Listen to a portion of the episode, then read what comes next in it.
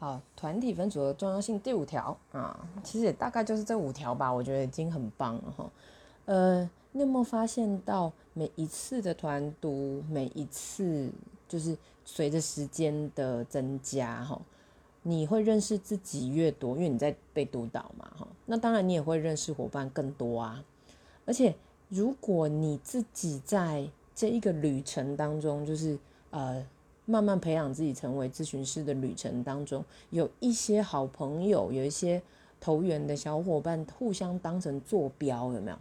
哦，这是我常常跟大家讲，就是你自己好像偏离轨道的时候，或者是歪掉的时候，或者是能量比较不佳的时候，其实有人可以跟你互相参照，也许可以拉你一把，也许可以陪在你旁边。所以有不同的伙伴当做坐标，互相参照，互相陪伴，互相同行。你有没有觉得这个其实就是人际安全网呢？